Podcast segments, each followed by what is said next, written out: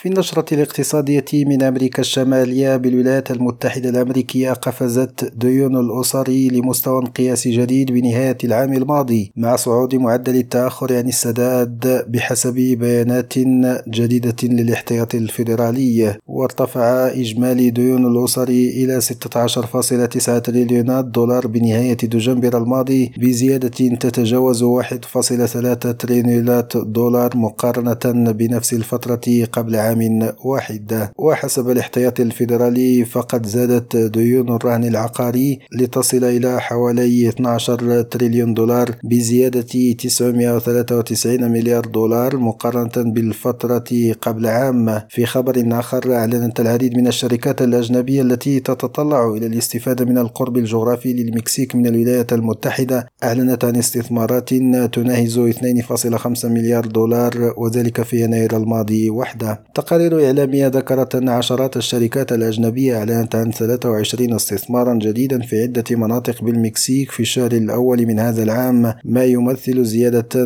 تبلغ 26% مقارنة بالفترة نفسها من سنة 2022 عماد حقير راديو مكسيكو.